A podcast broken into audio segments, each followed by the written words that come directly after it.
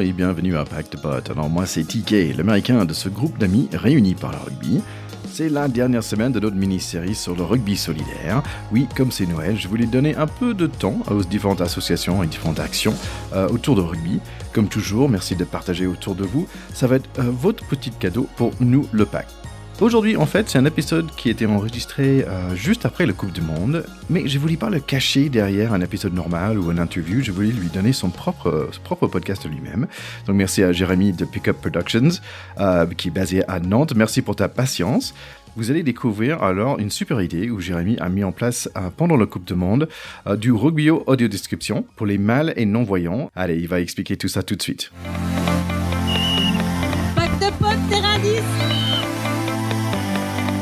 Aujourd'hui, je suis très content d'avoir avec moi Jérémy Turner qui a un super projet rugby qu'il a pu expérimenter pendant ce Coupe du Monde. Jérémy, comment ça va? Eh ben, ça va bien, merci. Bah, merci d'être venu. Toi, tu as un rôle de médiateur culturel. C'est un sacré, euh, c'est un sacré titre. Ça veut dire quoi Et qu'est-ce que tu as fait? Alors oui, moi je viens de la culture et donc là je suis à Nantes. Et médiateur culturel, en fait, c'est permettre à des gens qui sont, on va dire, éloignés de l'offre culturelle pour plein de raisons, euh, raisons sociales, économiques, euh, euh, culturelles, pour des raisons de handicap aussi. Et moi j'essaye de faire le lien, en fait, de faire des passerelles entre les œuvres et les publics et les emmener découvrir des, choses. Donc euh, là, je travaille dans une association qui s'appelle Pick Up Production à Nantes. Et on est une association plutôt hip-hop à la base. Donc, on organise des battles de danse, des conférences sur le hip-hop, des concerts de rap. Et l'objectif, c'est que j'essaye d'emmener un public euh, le plus large possible. Donc, euh, tu vois, j'ai emmené des seniors, par exemple, sur des concerts, des personnes, bah, on, y viendra, des personnes non-voyantes sur le battle de danse. Donc voilà, c'est qu'il y a une plus grande la plus grande diversité possible de public sur nos événements. Et voilà. Et pendant le Coupe du Monde, en fait, tu avais un petit quelque chose rugby. Exactement. Je suis un ancien rugbyman amateur et en fait, euh, j'ai euh, donc au sein de l'association développé ce qu'on appelle les audiodescriptions. Donc en fait, c'est un dispositif pour les personnes non et malvoyantes qui vient du cinéma à la base et l'objectif en fait, c'est de décrire les éléments visuels d'une œuvre. Voilà. Euh, et en fait, moi je l'ai adapté aux concerts de musique actuelle. Donc concerts de rap, tous les styles de musique mais qui se font plutôt en configuration debout. Donc c'est un tout un dispositif qui est mis en place qui est un système de micro comme là dans le podcast où en fait les gens ont un, casque et je leur raconte ce qui se passe sur scène, où on est dans la salle, etc. Tous- les éléments visuels du, concert. Et c'est aussi tout un, accueil, puisque c'est des gens qui sont pas forcément, euh, pour la plupart, c'est difficile d'être totalement autonome sur une soirée comme ça.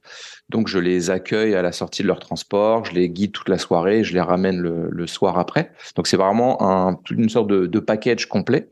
Et en fait, avec l'arrivée de la Coupe du Monde, la ville de Nantes, qui accueillait quatre matchs à la Beaujoire, a décidé de mettre en place une fan zone, comme dans de nombreuses villes.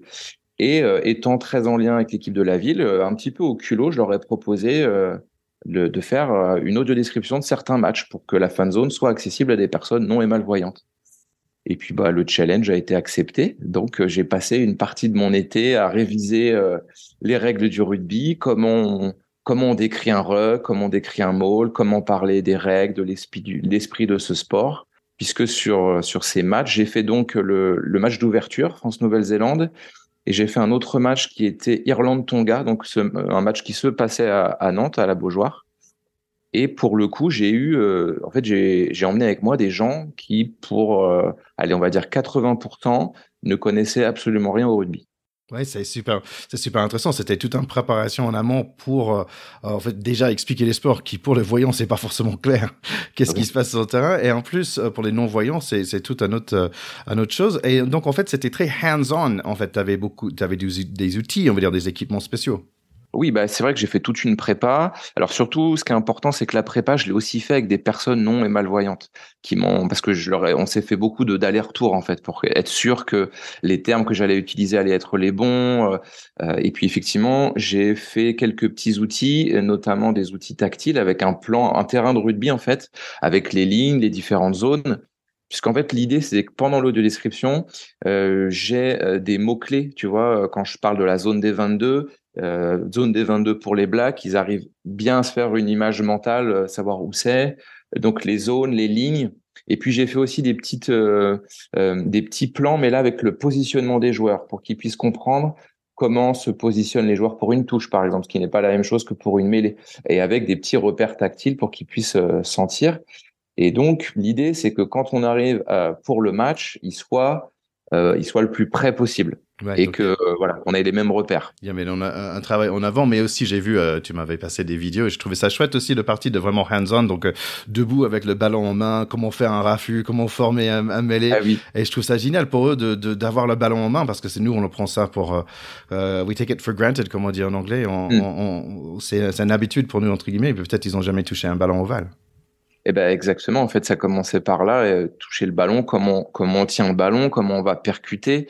Alors l'idée c'était pas de les mettre en, difficulté, mais juste qu'ils puissent sentir dans leur corps. Tiens, qu'est-ce que ça fait quand on est une mêlée? Ah bah tiens, ok, je suis le talonneur, j'ai deux piliers à côté de moi, euh, pour que effectivement, quand je leur parle de mêlée, eh ben ils aient aussi des sensations qui puissent être euh, associées. Oui, donc c'est super. Donc il y a un côté, on va dire, mental où ils commencent à visionner des choses, mais aussi physique où ils sentent des choses aussi. Oui. Et après, tu commentes le match, mais vous n'êtes pas un commentateur, il y en a deux.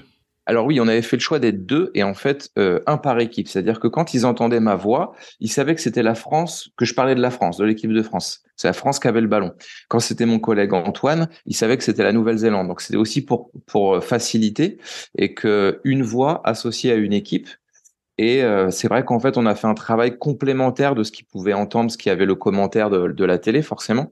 Mais nous, on était vraiment tout de suite commencé par dire localiser l'action, où on se situe sur le terrain, qui a le ballon et dans quel type de phase de jeu on est. Euh, et puis après, il y a eu, il y a une, il y a des actions qui vont très vite, donc tu es un peu obligé de faire le, le tri.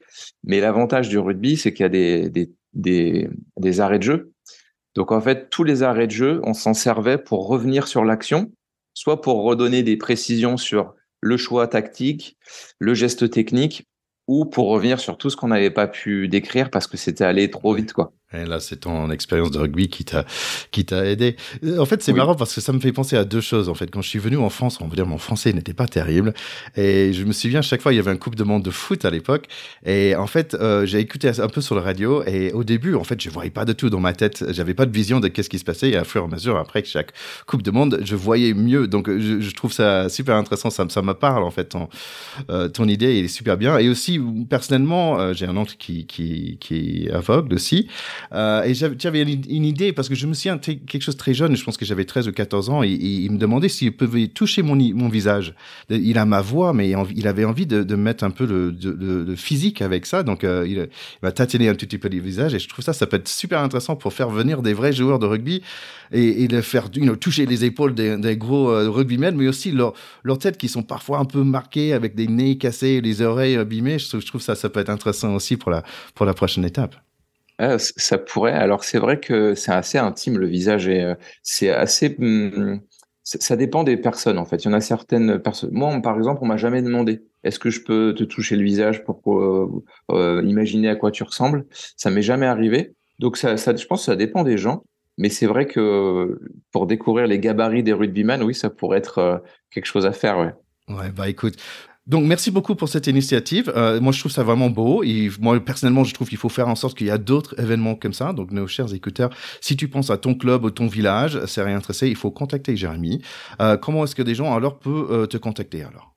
Bah effectivement le mieux c'est de m'écrire un mail. Euh, moi c'est donc Jérémy J E R E M Y pickup p i c k u p prod.com simplement.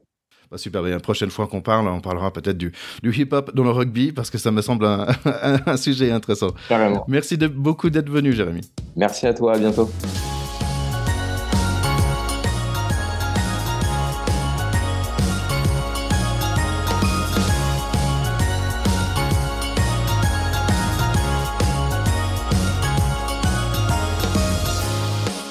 C'est vraiment un super idée. Si vous avez des questions, par exemple, si vous aimeriez le faire euh, dans votre club ou dans votre village, contactez euh, jeremy.pickupprod@gmail.com.